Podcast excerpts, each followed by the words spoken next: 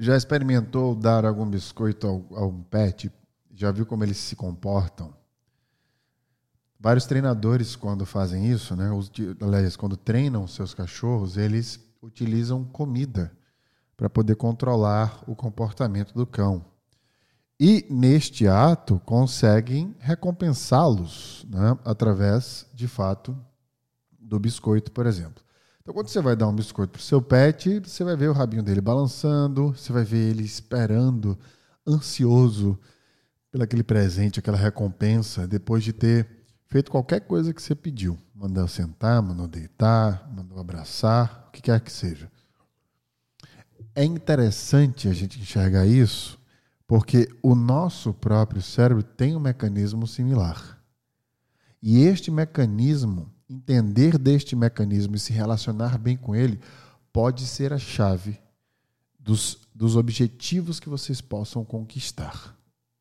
Hoje, no No Brain No Game Cast, nós vamos aprender a recompensar o nosso cérebro.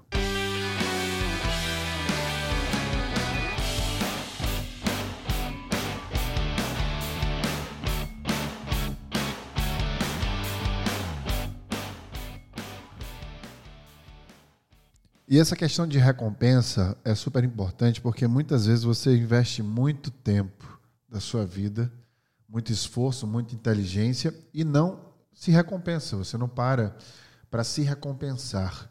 E isso bloqueia você de fazer muitas coisas, de conquistar muita coisa que você talvez não entenda porque não aconteça na sua vida.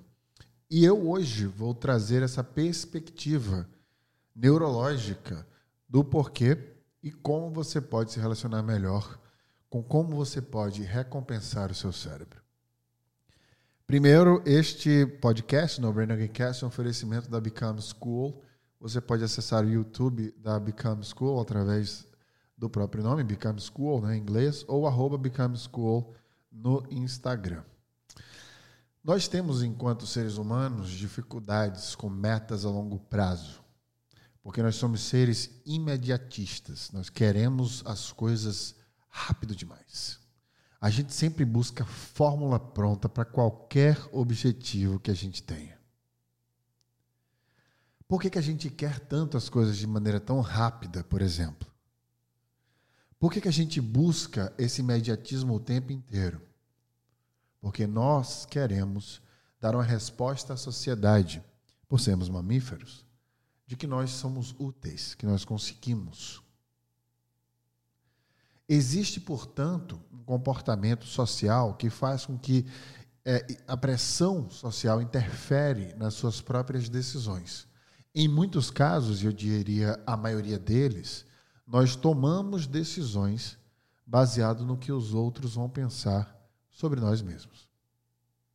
É como se o maior valor numa decisão que tomamos não fosse como a gente poderia se sentir, mas sim como o outro nos enxerga.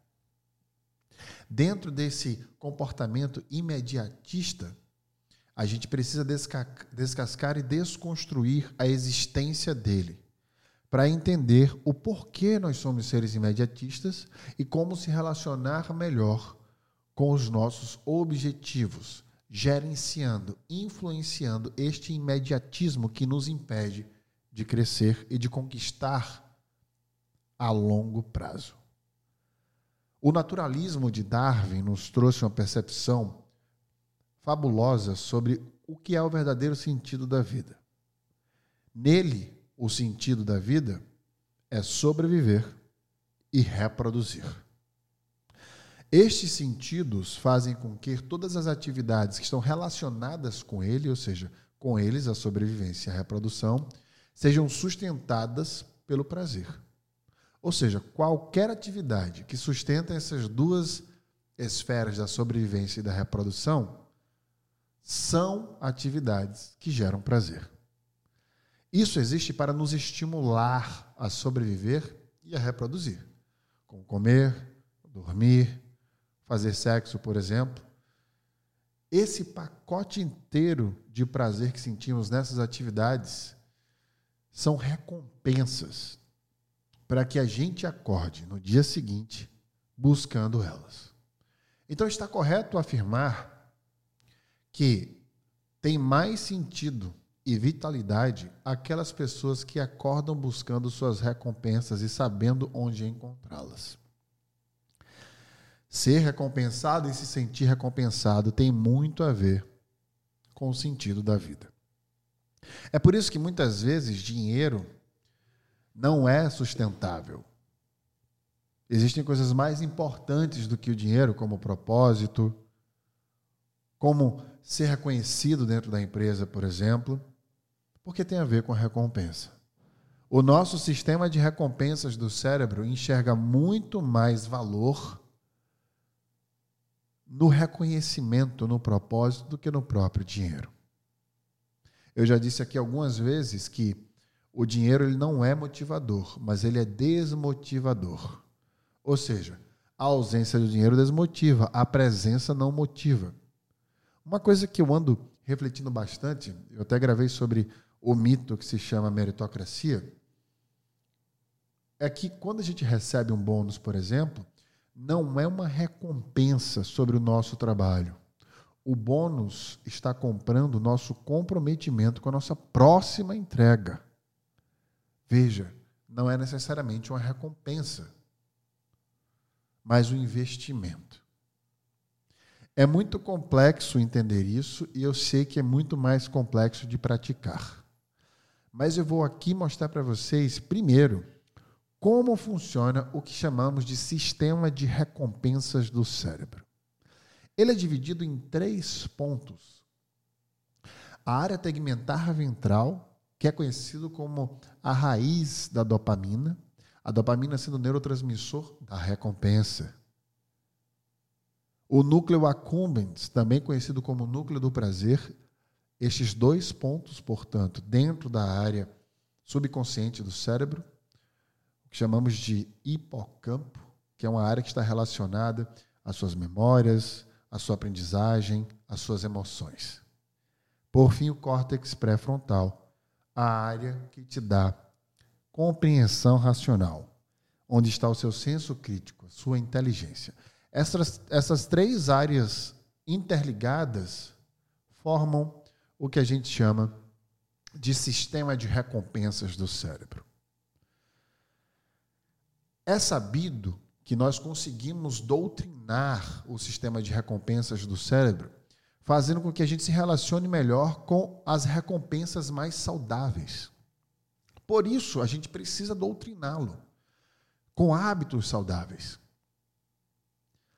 Eu sempre falo que todas as vezes que eu quero me recompensar, ao invés de eu, por exemplo, quero relaxar, vou tomar uma cerveja, ou seja, ingerir álcool e, e ensinar o meu cérebro que aquilo é uma saída de recompensa, eu, por exemplo, peço uma salada, vou correr, faço um esporte, tento chamar pessoas que eu amo para poder dividir essa conquista, celebro de alguma forma indo a algum restaurante que eu goste, por exemplo, e comendo alguma coisa saudável, fazendo alguma coisa social que me faz bem.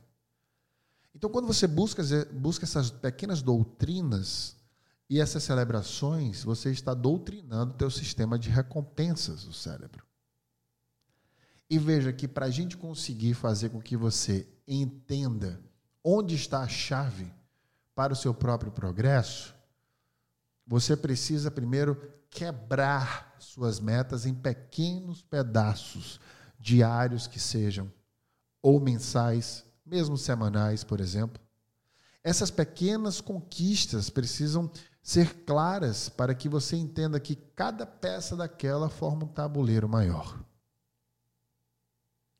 Estas metas pequenas, elas precisam dar um sentimento de progresso para você. Então, se você tem uma meta de comprar uma casa, por exemplo, cada dinheiro que você transfere para um fundo de investimento que vai sair o dinheiro da sua casa, é preciso celebrar. É preciso ter uma meta. Se a casa custa um milhão, e você divide em 10 meses, por exemplo, você vai ter que juntar 100 mil reais. São 25 mil reais por semana. E cada semana, quando você conquista aquele dinheiro, você precisa celebrar. Senão, teu cérebro nunca vai descansar e se sentir recompensado. É por isso que é tão difícil ir à academia, fazer exercício físico, por exemplo, porque a gente quer logo resultado a médio prazo, a curto prazo. E a gente não consegue enxergar que vai além da estética, por exemplo, que tem a ver com saúde, que no momento que você se movimenta, você está estimulando o teu cérebro a secretar neurotransmissores como a endorfina, por exemplo. A endorfina que faz com que você melhore sua memória, tenha um pensamento mais rápido, conecte o pensamento no teu cérebro. Então você precisa ter um nível de compreensão grande sobre cada pedaço de cada elemento para saber que aquilo leva tempo, mas que cada passo que você dá é complementar.